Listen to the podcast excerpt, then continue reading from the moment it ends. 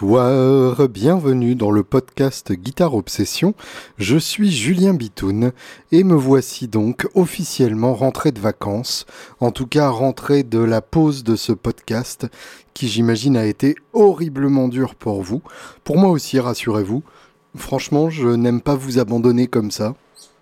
Mais euh, ça me paraissait quand même indispensable euh, pour pouvoir, d'une part, euh, recharger les batteries, euh, retrouver des choses à dire et puis surtout bah, m'occuper de choses qui avaient besoin d'être occupées.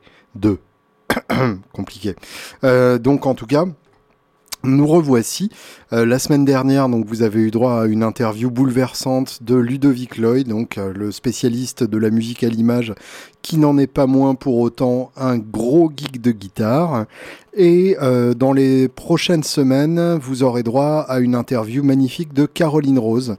Caroline Rose, qui est une euh, chanteuse que vous connaissez peut-être par plusieurs biais, euh, notamment The Voice, notamment Les Amants de la Bastille, une comédie musicale dont je ne dirai rien puisque je ne l'ai pas vue, et qui en tout cas a toujours été une énorme fan de, de rock poilu et euh, de Devin Townsend, ce en quoi nous nous étions euh, absolument retrouvés. Et euh, on avait d'ailleurs eu un groupe ensemble pendant quelques semaines. En tout cas, donc, Caroline Rose a monté un duo avec un batteur qui s'appelle Vincent et qui est spécialiste de black metal suédois et qui est vraiment techniquement hallucinant, qui en plus d'avoir une, une frappe pachydermique. le duo s'appelle Sun SUN comme le soleil. Donc si vous cherchez sur euh, les internets Sun the Band, vous devriez tomber sur eux. Sauf que de toute façon, pour l'instant, il n'y a pas vraiment de musique disponible à l'heure actuelle euh, de leur part, jusqu'à ce que je poste euh, les vidéos que nous avons filmées à Guitar Village pour vous. donc voilà, ils nous ont fait une session live avec 4-5 titres. j'ai filmé ça en plan fixe, comme je sais si bien faire, et puis surtout, j'ai fait une, une prise de son multi-track, multi-piste j'ai mixé ça euh, à peu près correctement, euh, sachant que évidemment il y avait pas mal de repises, donc euh, c'est euh, opération commando. Mais en tout cas, voilà, le, le résultat est, est, magnifique puisque c'est c'est une musique qui n'existe pas ailleurs et qui n'existait pas avant et et dont mon âme avait terriblement besoin. Donc voilà, ça fait, euh, ça fait très plaisir. Et vous retrouverez d'ailleurs Sun sur la scène du théâtre Rudebeuf de Clichy lors de la Guitar Fest 2018. Vous pouvez déjà réserver votre journée.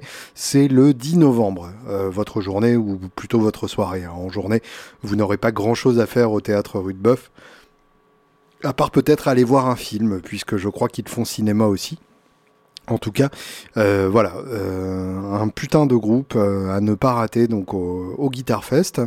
Pour le reste, bah, c'est une rentrée très chargée pour moi et, et c'est une très bonne chose.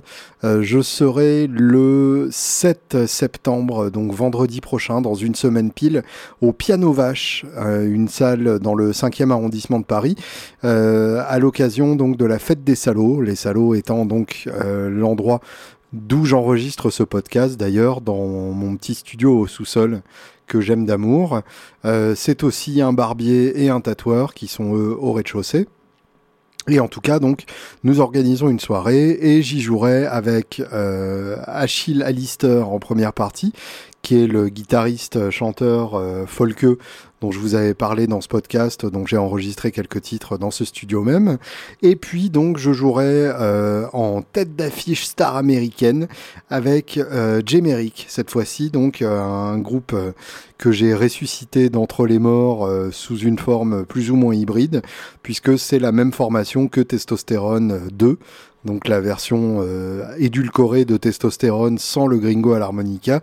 Autrement dit, donc Elvis à la batterie, What a surprise Et euh, David Sultan à la base, David Sultan que vous avez pu entendre dans l'interview qu'on avait faite ensemble euh, à propos de, son groupe Her, euh, du groupe qu'il a rejoint et qui cartonne à mort à l'heure actuelle. Et donc, nous serons tous les trois pour défendre l'album Jemeric qui est sorti en 2012, il me semble, et pour présenter quelques nouveaux titres qui sortiront peut-être un jour, en tout cas qui ont été démoés et enregistrés au studio des salauds et dont je suis vraiment très très fier. Euh, voilà, j'espère que ça vous plaira. En tout cas, ce sera l'occasion de se voir. Euh, mon bouquin sur Woodstock ne devrait pas trop tarder à sortir. J'ai pas eu de date officielle.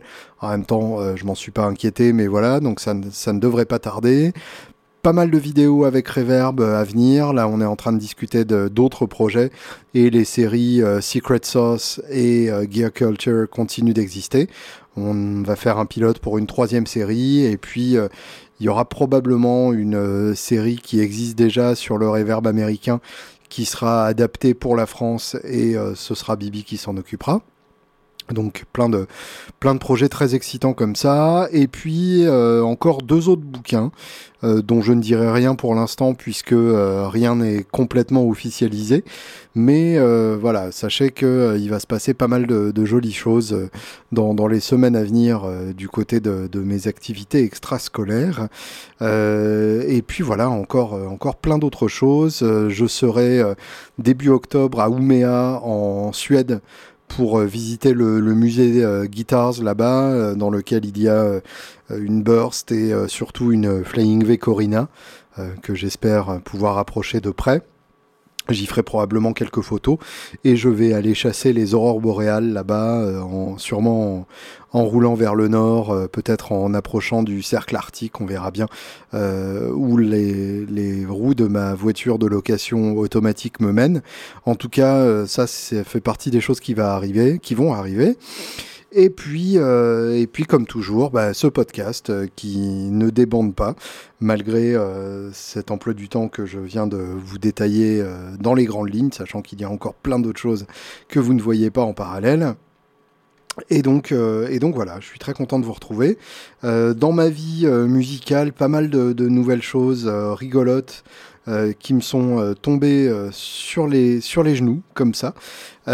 pour commencer, la nouvelle pédale de Earthquaker Devices. Earthquaker Devices étant donc la marque de Akron, Ohio, la ville d'origine de Divo.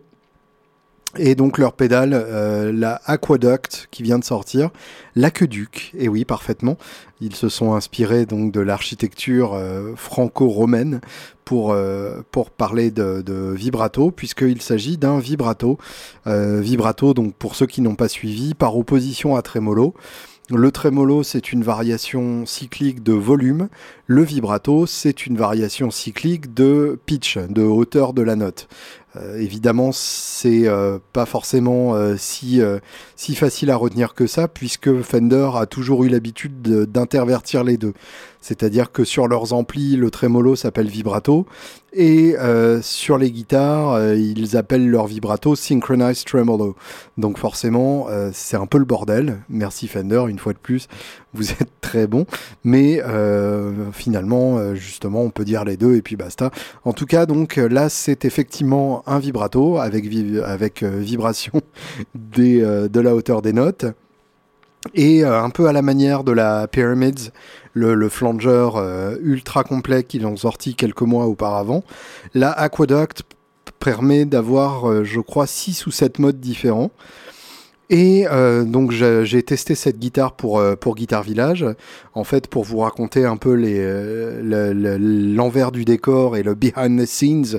L'importateur français de Earthquaker Devices, Feeling Distribution, a participé donc à un lancement mondial de cette pédale. Autrement dit, Earthquaker Devices avait prévu un jour et une heure euh, synchronisé dans le monde entier pour, euh, pour annoncer la sortie de cette pédale, euh, en teasant abondamment à coups de vidéos où on la voyait mais on la voyait pas et ainsi de suite. Et donc, par rapport à ça, chez Guitar Village, ils avaient reçu la pédale depuis un mois et demi à peu près. Et du coup, j'ai filmé une démo et euh, on devait la poster donc à l'heure précise euh, où le lancement mondial était, euh, était orchestré, c'est-à-dire de mémoire le 29 août à 14h heure française, ce qui du coup permet quand même qu'il soit une heure à peu près décente dans le reste du monde, à, part, à part à Los Angeles où donc 14h ça fait 6h du mat, ce qui est 5h du mat, ce qui est quand même un peu de la merde si on est, même si on est un, un geek de pédale. Mais j'imagine qu'à Akron, Ohio, il était euh, à peu près 9h du mat, donc l'heure parfaite pour choper les gens quand ils sont aux toilettes et qui vont sur les réseaux sociaux. bref, donc j'ai enregistré cette démo je faisais défiler les sons. Alors il y avait des choses euh, plus ou moins euh, délirantes, plus ou moins inutilisables et plus ou moins séduisantes. Et puis finalement, je suis tombé sur ce dernier son tout au bout de, la liste de presets et il se trouve que c'est le son que j'avais en tête depuis quelques années. J'avais entendu, euh, pour vous dire, Dweezil Zappa, à l'époque où il animait, je sais plus comment ça s'appelait ce truc-là. Euh, Guitar Moves, je crois que c'était, mais ça avait été rebaptisé parce que Guitar Moves c'était euh, noisy. Et euh, je crois que quand c'est passé dans la chaîne YouTube de Dadario, ils l'ont rebaptisé, mais en tout cas, donc une émission dans laquelle Dweezil Zappa recevait des guitaristes et jamais avec eux en discutant. il avait un son avec une, guitare doublée euh, un effet de, doublage, mais euh, un doublage euh, un peu désaccordé qui du coup faisait un, effet qui moi m'a traumatisé l'oreille au point que j'ai passé deux ou trois ans à chercher ce son. J'ai acheté plusieurs pédales rien que dans l'espoir qu'elles me permettent d'utiliser, enfin de, retrouver ce son-là, notamment la, la 30 ms double tracker de Killet que je pensais parfaite pour ça, mais sans succès. C'était pas exactement ça non plus. Euh, sur le HXFX de, Line 6, j'ai cherché dans, dans tous les presets qui auraient pu être ça. Il y a même un preset de, double tracking, il y a un preset de vibrato, etc. Mais, euh, mais sans, sans succès. Euh, même des, des, pédales de pitch shifting, où en général il y a un preset avec l'unisson légèrement désaccordé, comme sur la Wami par exemple. Et tout ça, bah, sans succès. Et là, eh bien, je suis arrivé à ce dernier preset et c'était exactement le son tel que je l'entendais dans ma tête. Donc ça m'a carrément fait flipper. Vous pouvez voir ça hein, dans la vidéo que j'ai faite pour Guitar Village puisque euh, je ne l'ai pas euh, coupé. Donc euh, vous me voyez passer sur ce dernier son et euh, vous me verrez sans doute bloqué euh, au niveau de mon cerveau et euh, trouver ce son parfait sur lequel je finis la vidéo avec une inspiration renouvelée et l'envie furieuse d'intégrer cet effet à mon board. Donc voilà, la pédale est commandée, elle ne devrait pas tarder à arriver et en tout cas, j'ai enfin trouvé ce putain de son dans ma tête. Je ne sais pas combien de temps la lune de miel durera. En tout cas, attendez-vous à ce que je l'utilise beaucoup trop dans les mois à venir en live. Euh, et puis finalement, il y a bien un moment où je trouverai une prochaine marotte et que ce sera sur celle-là que je sauterai. Parlons un peu de musique, si vous le voulez bien, euh, puisque euh, en ce moment j'écoute beaucoup ça.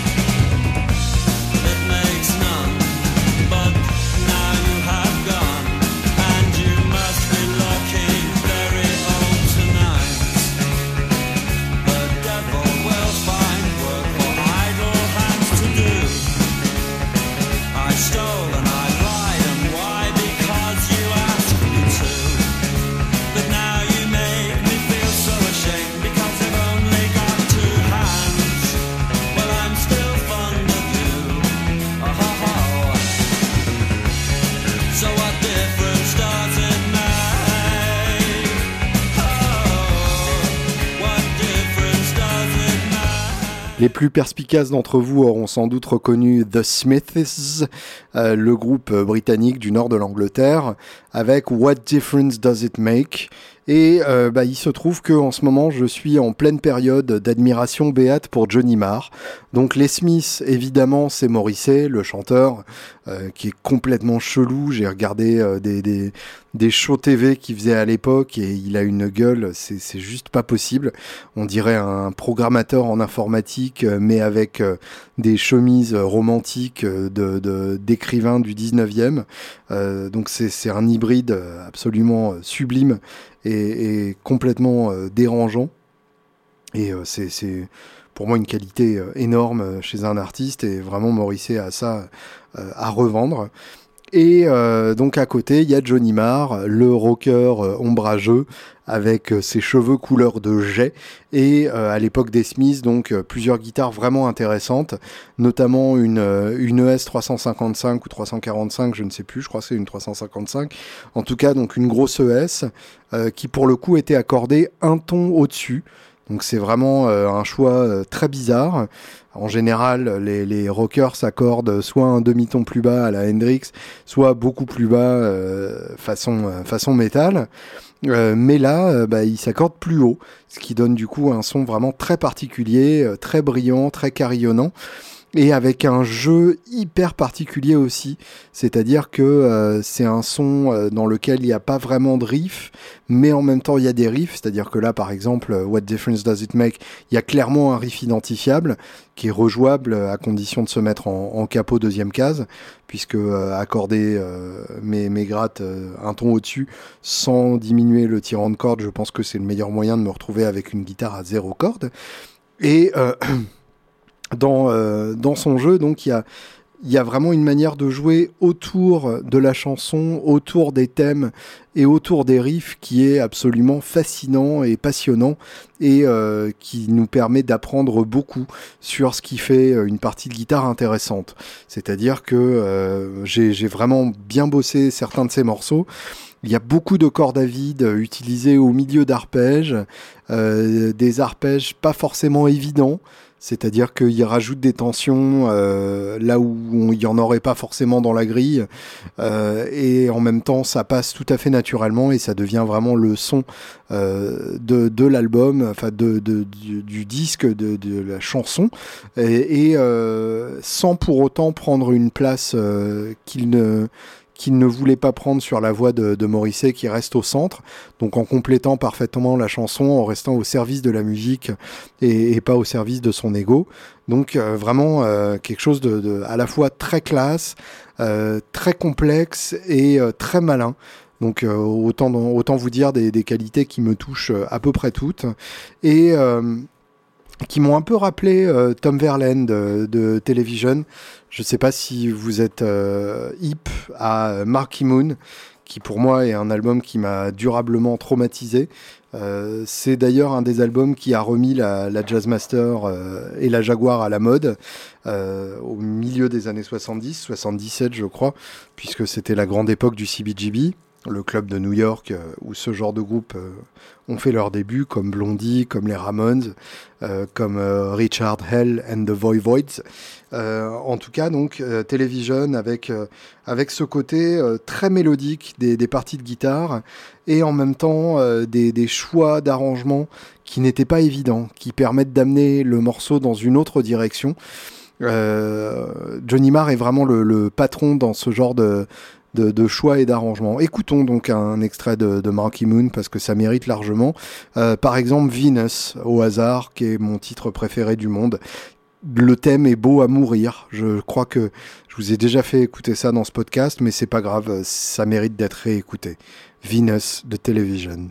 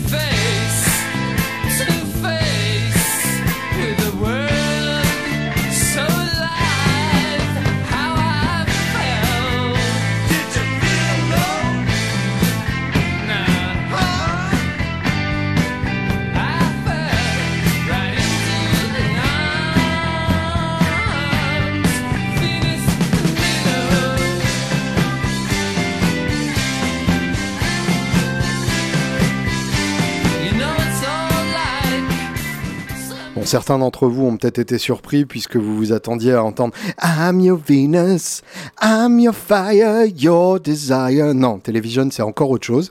Ça n'est pas moins joyeux, quoique, mais en tout cas, voilà, c'est très très beau. Johnny Marr, donc pour moi, est l'évolution directe de ce, de ce style de jeu. Euh, sur sa 355, donc accordé un ton plus haut. À l'époque, il utilisait aussi une, une télécaster chelou qui était l'œuvre d'un luthier. On l'a vu avec une Gretsch aussi. Enfin bref, des choix de guitare qui n'étaient pas, étaient pas du tout évidents. Et euh, petit à petit, il a évolué, il a fait partie d'autres groupes euh, comme euh, The The, The The, The The, The The, voilà, les les. c'est aussi compliqué en français qu'en anglais. et, et, et d'autres groupes, Danger Mars, je crois aussi notamment.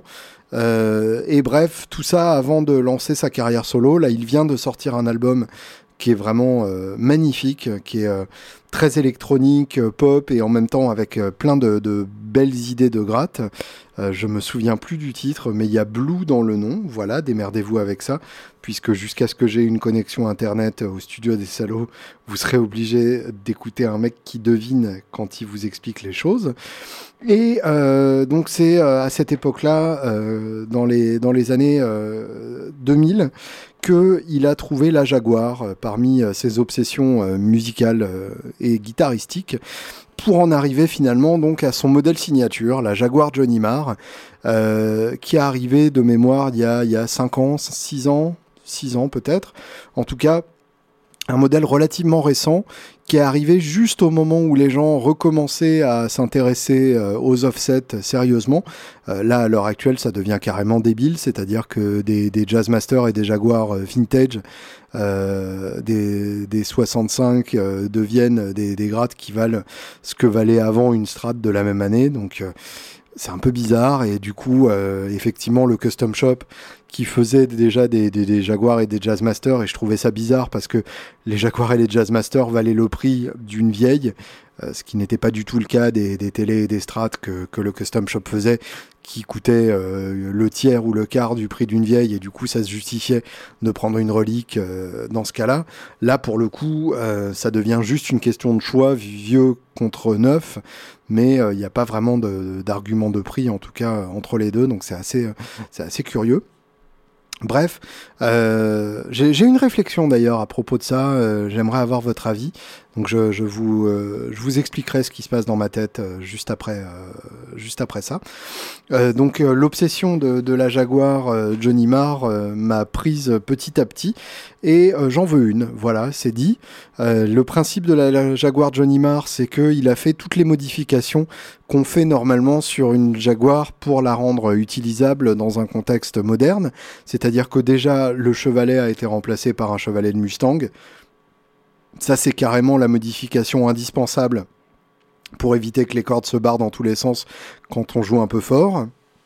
Les micros sont des bare et ça c'est toujours une bonne nouvelle quelle que soit la guitare. Et le circuit à la con a été revu et corrigé. Euh, donc au lieu d'avoir euh, les petits sliders qui permettent d'activer euh, chaque micro individuellement, on a un sélecteur trois positions et euh, un slider qui, je sais plus ce qu'il fait et on s'en fout. Mais en tout cas, euh, le fait d'avoir implémenté un, toggle switch 3 positions, c'est très malin et ça rend la, Jaguar euh, beaucoup plus utilisable quand on vient d'une autre guitare sans avoir à, s'habituer à ce nouveau langage qui est celui de, la Jaguar. Et donc, bah, j'en veux une. J'ai vu qu'en plus, elle existait. Elle avait existé en Sherwood Green. Et euh, bah, ma strat étant Sherwood Green, ce serait tout à fait logique d'avoir la Jaguar assortie. Il me manque juste les moyens, voilà. Euh, donc c'est dit, si jamais euh, vous avez envie de, me faire un cadeau, que vous trouvez que ce podcast euh, est incroyable et qu'il mérite plus qu'une contribution Patreon, faites quand même une contribution Patreon, mais offrez-moi donc la, la, Jaguar Johnny Marr en Sherwood Green. Je vous en serai exceptionnellement reconnaissant. je l'aime bien en noir aussi, cela dit, parce que les micros sont blancs et que je trouve ça cool. on dirait comme si c'était David Gilmour qui avait une Jaguar ce qui en soi est une monstruosité qui me, plaît. Et je l'aime bien aussi en Lake Placid Blue, puisqu'elle vient de sortir en Lake Placid Blue. Donc voilà, si vous avez euh, celle-là et que vous me l'offrez plutôt que la Sherwood Green, euh, je ferai pas semblant euh, d'être déçu. Euh, je serai content malgré tout et j'arriverai à m'en contenter, puisque je suis un homme qui finalement n'est pas difficile à satisfaire. Euh, et euh, tout ça pour vous dire, euh, que j'ai vu une vidéo de Johnny Marr où il parlait de son approche du son et ça m'a profondément inspiré. En fait, c'est un, c'est une vidéo promotionnelle qu'il a tournée pour Boss. dans, il vante, dans laquelle il vante les mérites de son pédalier multi-effet Boss, qui doit être un GT je sais pas combien, J'étais 100, j'étais 10, j'étais beau et large d'épaule. Euh, donc, pardon, euh, mon cerveau des fois prend le, dessus sur, euh, sur mon autre cerveau. et donc, il explique que le fait d'avoir un multi-effet dans son système comme ça, lui permet de régler très précisément ses effets. C'est-à-dire que plutôt que d'avoir une pédale pour chaque type d'effet et du coup de se contenter d'un réglage euh, compromis entre les différentes chansons sur lesquelles il a besoin de l'effet en question, il peut avoir l'effet, euh, le réglage précis correspondant à chaque chanson euh, dans un preset et du coup se rapprocher le plus possible du son dont il a besoin pour chaque chanson. Euh, j'ai trouvé ça euh, assez malin comme, euh, comme manière d'envisager les choses. Il compare ça à une approche d'ingénieur du son, puisque du coup on modifie son son en temps réel avec le, pédalier. J'ai trouvé ça pertinent, ça m'a titillé et bah, il se trouve que j'avais le, HX Effects de, Line 6 que j'avais chopé plus comme un, dépannage de toutes les pédales qu'il peut y avoir dedans que comme une partie intégrante de mon, de mon pedalboard. Et puis bah, finalement, euh, j'ai décidé de l'intégrer à mon pedalboard et du coup de revendre euh, tous les effets de retard et de modulation euh, dont je me servais sur mon board. Donc la, la Retro Vibe Jam, la Carbon Copy Deluxe MXR et, et, toutes ces joyeusetés donc qui faisaient que j'avais une pédale analogique à chaque fois pour à peu près 20 secondes dans le set du groupe et euh, donc avec ce que ça sous-entend euh, de, de place perdue euh, et d'opportunités ratées. Au lieu de ça, donc le HX Effect, coup de chance, il n'y a pas les simulations du Helix dedans, puisque niveau préampli, je suis toujours pas fan de, Line 6. Par contre, effectivement, les, effets, bah, j'ai eu l'occasion de faire carrément une comparaison directe. j'ai sorti la Retro Vibe et le HX Effect en mettant l'Univibe sur le HXFX, en, triturant un peu les réglages. Et je suis arrivé tellement proche que je me suis dit, ouais, c'est pas forcément la peine euh, de se faire chier, d'autant plus que euh, c'est pour pas longtemps dans le set, c'est plus pour avoir un effet marqué qu'un truc subtil qui réchaufferait légèrement mon son, puisque mon son est déjà chaud comme la braise. Et donc euh, voilà, j'ai décidé de faire le, grand pas. J'ai gardé évidemment en analogique euh, les effets qui pour moi ne sont pas euh, simulables, c'est-à-dire Mawawa, c'est-à-dire la Fuzz, c'est-à-dire la, l'overdrive que j'utilise en ce moment, qui se trouve être une Petty John Iron and Chime, qui est une superbe pédale double donc qui me permet de, à la fois d'avoir un boost et d'avoir euh, mon ma base de son qui est un boost léger de mon ampli. Et puis, euh, et puis, et puis, et puis, euh, un accordeur, puisque l'accordeur du Helix étant correct, mais sans plus, et l'accordeur étant une partie tellement importante pour moi du pedalboard, eh bien, euh, j'ai laissé mon, mon TU3 Wazacraft euh, à sa place, euh, avec son éclairage bleu qui me séduit et me rend heureux à chaque fois que je l'utilise. Et donc, j'ai programmé le HX Effects, j'ai programmé des délais, j'ai programmé des Univibe, des trémolos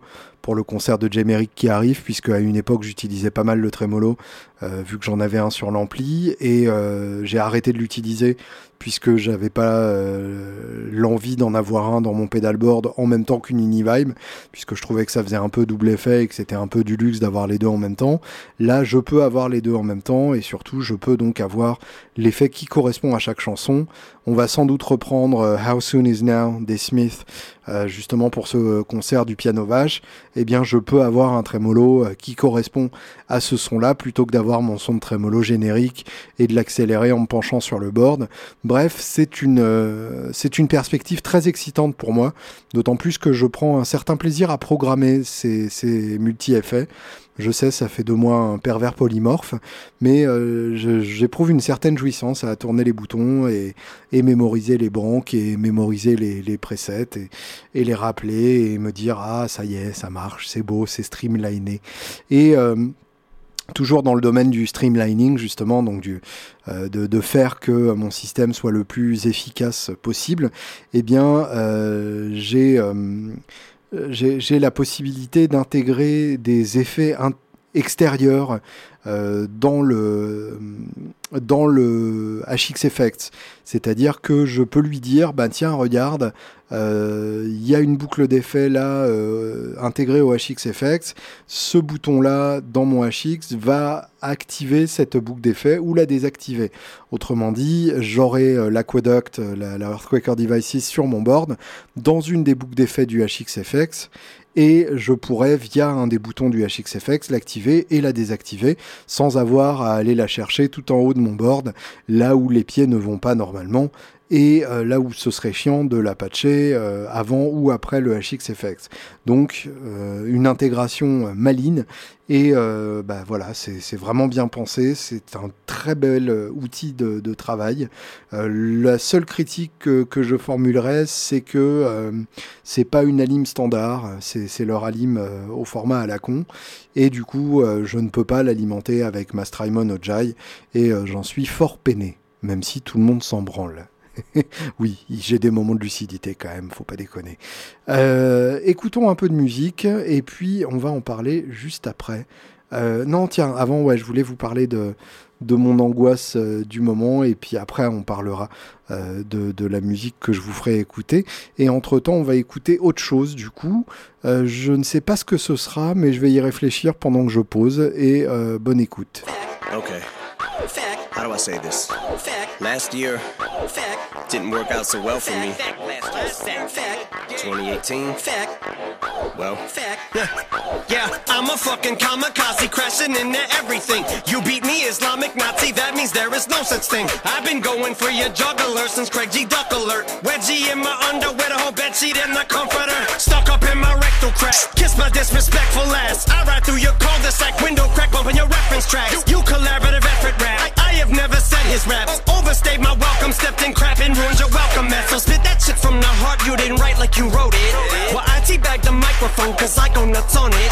Like a fighter jet line with explosives that'll strike any moment. Headed right at opponents, and I'm the fucking pilot that flown it. I'm about to smash into everyone, crash into everything. Back, and I've just begun. Back 2017, back, back on everyone, back, back on everyone, back, back on everyone. Come on, come on, how's it gonna smash into everyone? crash like an F-15 Damage already done Y'all should've let me be back, back on everyone Back, back on everyone Back, back on everyone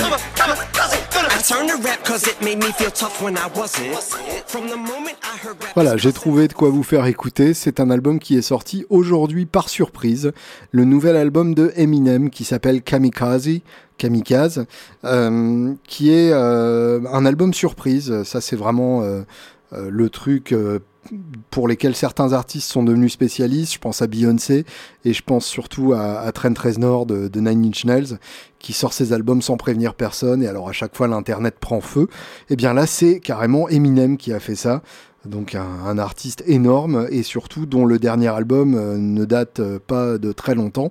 Euh, l'album Revival est sorti, je crois, il y a moins de six mois. Donc sortir un deuxième album comme ça dans la foulée, c'est quand même extrêmement couillu. Revival avait été fait avec Rick Rubin sur certains titres, comme Marshall Matters LP2, qui était vraiment pour moi un chef-d'œuvre tardif d'Eminem. Là, Kamikaze a été fait avec Dr. Dre, du coup un vrai retour aux sources pour Eminem et euh, bah, c'est magnifique, c'est un putain d'album. Euh, j'ai à peine eu le temps de l'écouter une fois et demie ce matin. en venant au studio en passant par Saint-Denis, donc en faisant un détour d'à peu près une heure et demie pour récupérer un ampli pour le concert du Piano Vage. Bref, vous allez voir, it's a long way to the top if you want to rock and roll. Mais en tout cas, donc j'ai pu écouter ça et j'ai un peu halluciné parce que voilà, j'ouvrais Spotify comme tous les vendredis matins en regardant les nouveaux albums sortis, en me disant tiens, que fait Claude François ces jours-ci? Et euh, bah, je suis tombé là-dessus, euh, avec en plus une pochette euh, qui est une pochette qui est un, euh, une réplique d'une pochette des Beastie Boys, le fameux License to Heal avec le cul de l'avion. Euh, là, c'est exactement la même pochette, mais avec des choses différentes écrites dessus.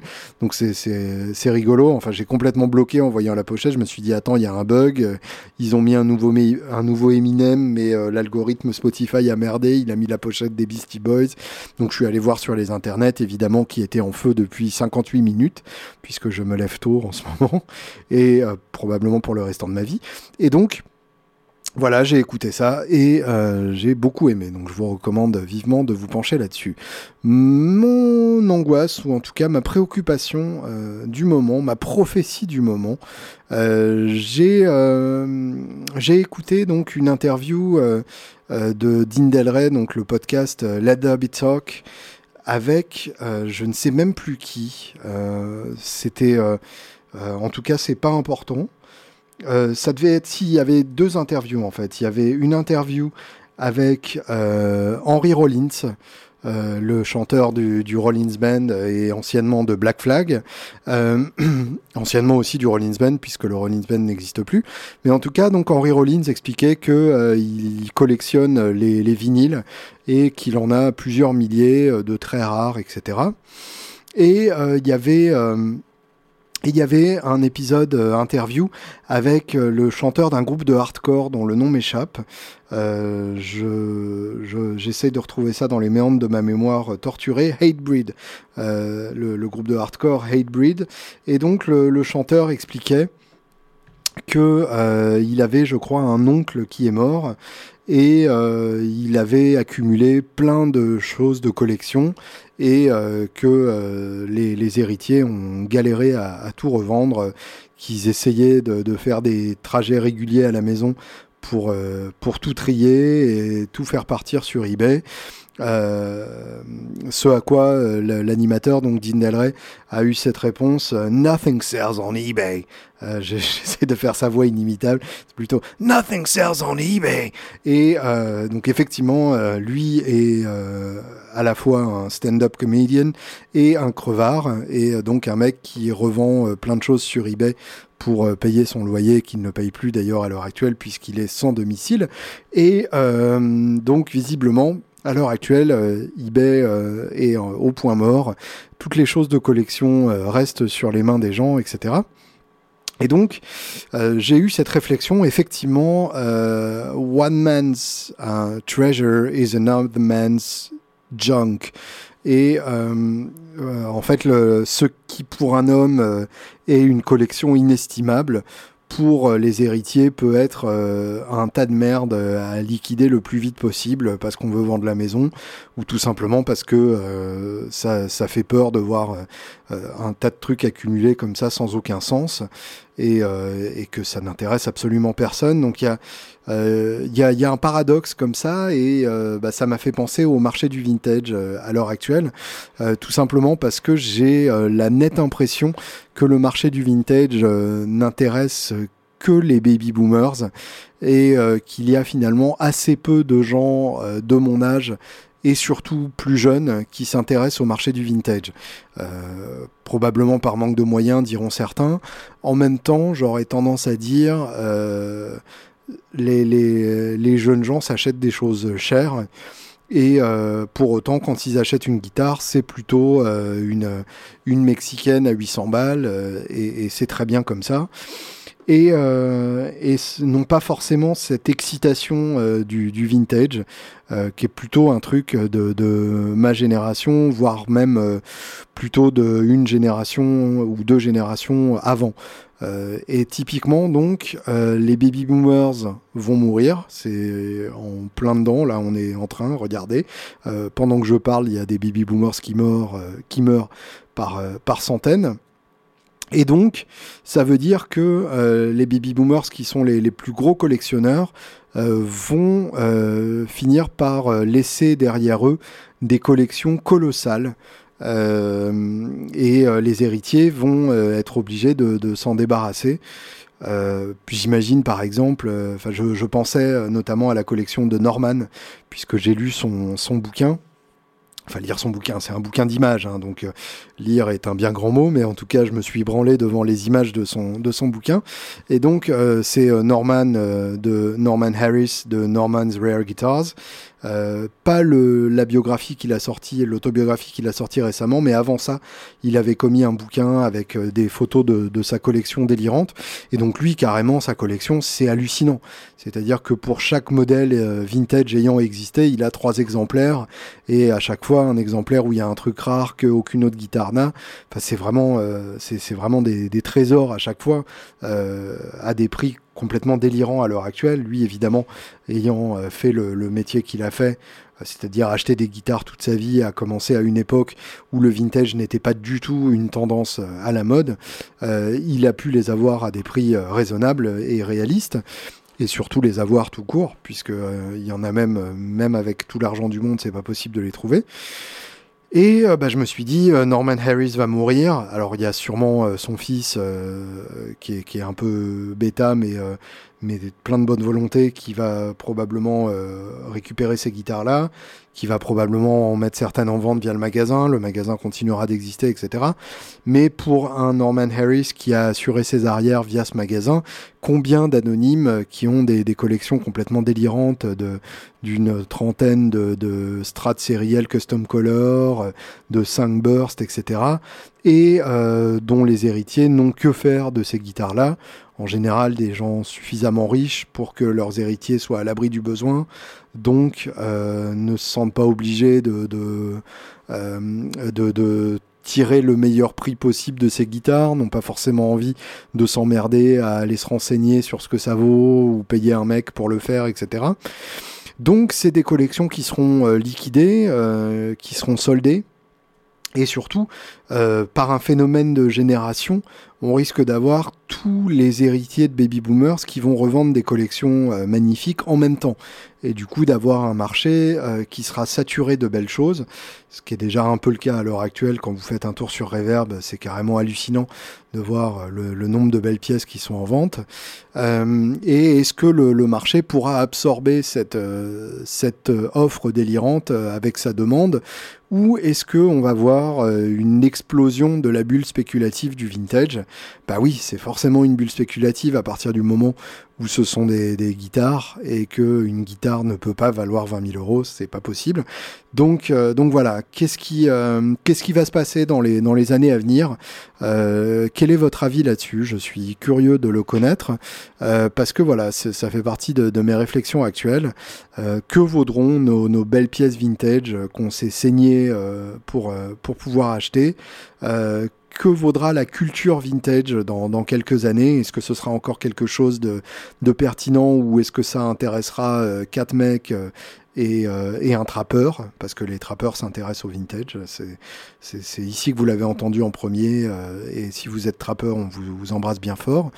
Donc voilà, qu'est-ce que ça va devenir et à qui ça va profiter, qui ça va intéresser et quelles sont les pièces qui vont garder leur valeur? euh, et paradoxalement, euh, je ne pense pas que ce soit les plus belles pièces euh, qui gardent forcément leur valeur. C'est-à-dire que je pense qu'une une Burst ou une Corina, il y aura toujours le facteur rareté qui intéressera certaines personnes, mais à partir du moment où les nouvelles générations se détacheront petit à petit des guitaristes qui ont joué dessus, il est fort probable que, que ces guitares-là finissent par par avoir des, prix un peu plus euh, réalistes et, accessibles.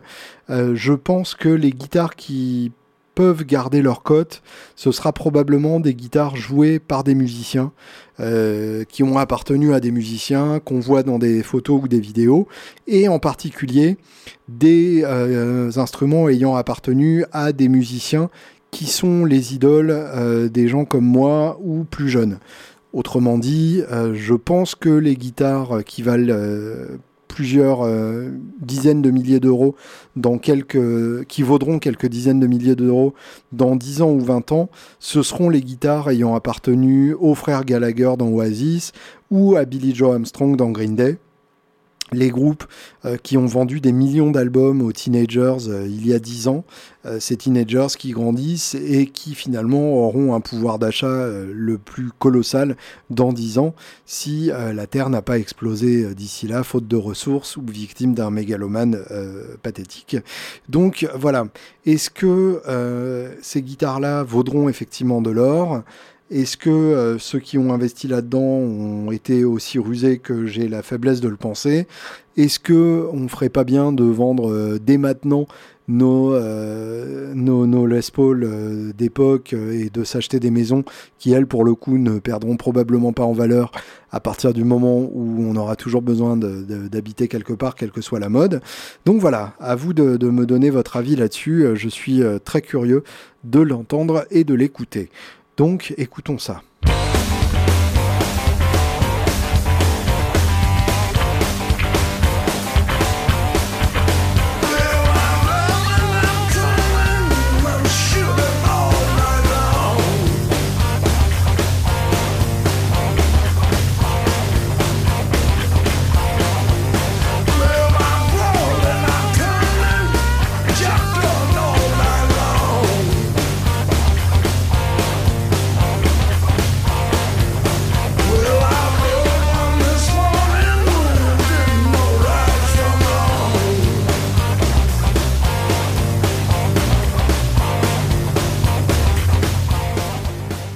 Vous l'avez reconnu, évidemment, c'est impossible de ne pas le reconnaître.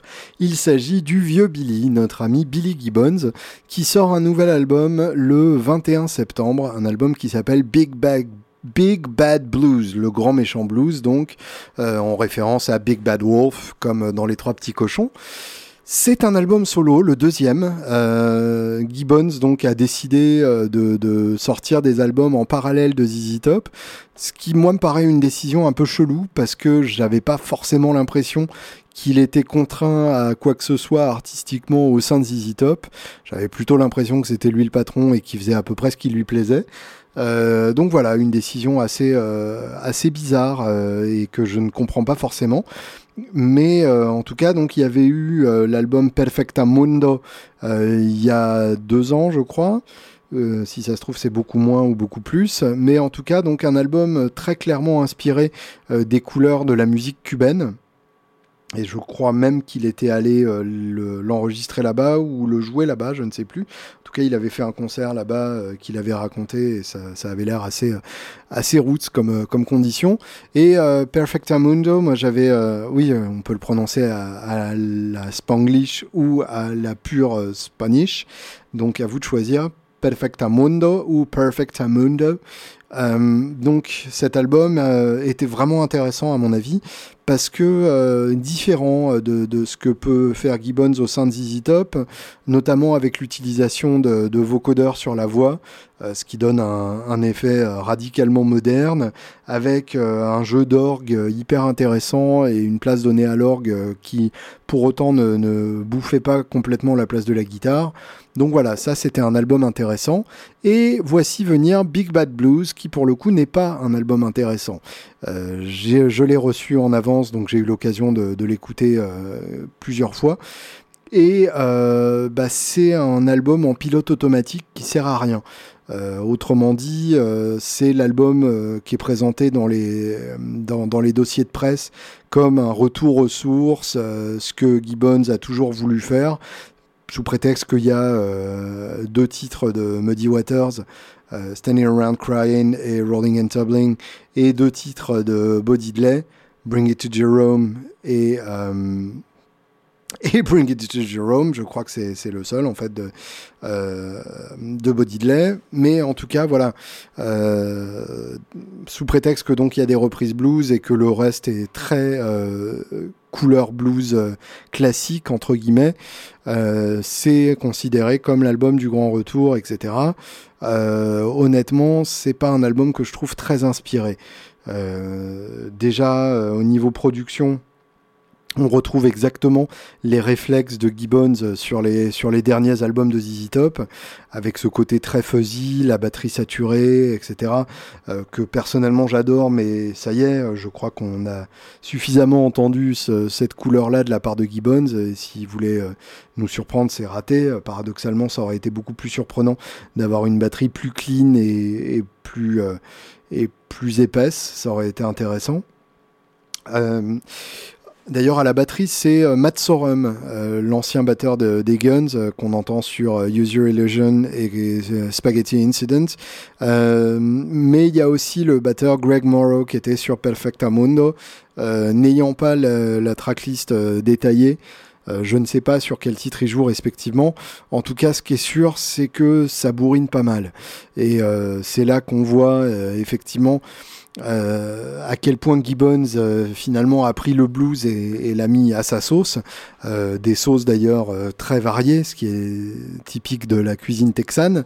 D'abord une sauce plutôt plutôt roots blues dans les premiers albums qui évolue vers du, psychédélisme à partir de Deguelo, qui est franchement barré, qui évolue vers du hard FM à partir de Eliminator, et Afterburner, et puis qui finalement euh, devient euh, du crad rock à partir de Antenna. Euh, qui, est, qui, est, le premier album de la dernière période de ZZ Top, qui date quand même de 94, donc ça fait un, petit moment. Antenna, ensuite Triple X, ensuite Rhythmine, ensuite Mescalero, et le dernier, La Futura, produit par euh, Rick Rubin, qui est euh, le moins intéressant du lot à, mon humble avis, euh, à part la reprise de, de DJ DMD, donc I Gets Paid, qui, qui ouvre l'album. qui est donc une reprise de rap adaptée à la sauce à la sauce ZZ Top, ce qui est, ce qui est une super idée. Mais voilà, les, albums précédents m'avaient plus touché. en particulier Mescalero, qui, reste un de mes albums préférés de, de ZZ Top euh, avec des, titres euh, vraiment chelous euh, qu'ils n'ont pas eu l'idée de, refaire depuis, notamment Going So Good, qui est une balade avec, avec du pédal style que je trouve magnifique, ou tout simplement le, titre d'ouverture Mescalero, avec une magnifique mélodie de, de, refrain. et puis sur Triple X, il y a évidemment la balade Made into a Movie, qui pour moi est carrément sublime à pleurer. C'est le Rough Boy des années 90 et euh, ça mérite vraiment d'être écouté. Pour moi, c'est un titre, euh, un des plus beaux titres de, euh, ZZ Top, toute époque confondue. Bref, donc, c'est en écoutant Sorum qu'on se rend compte d'à quel point Gibbons aime les batteurs bourrins.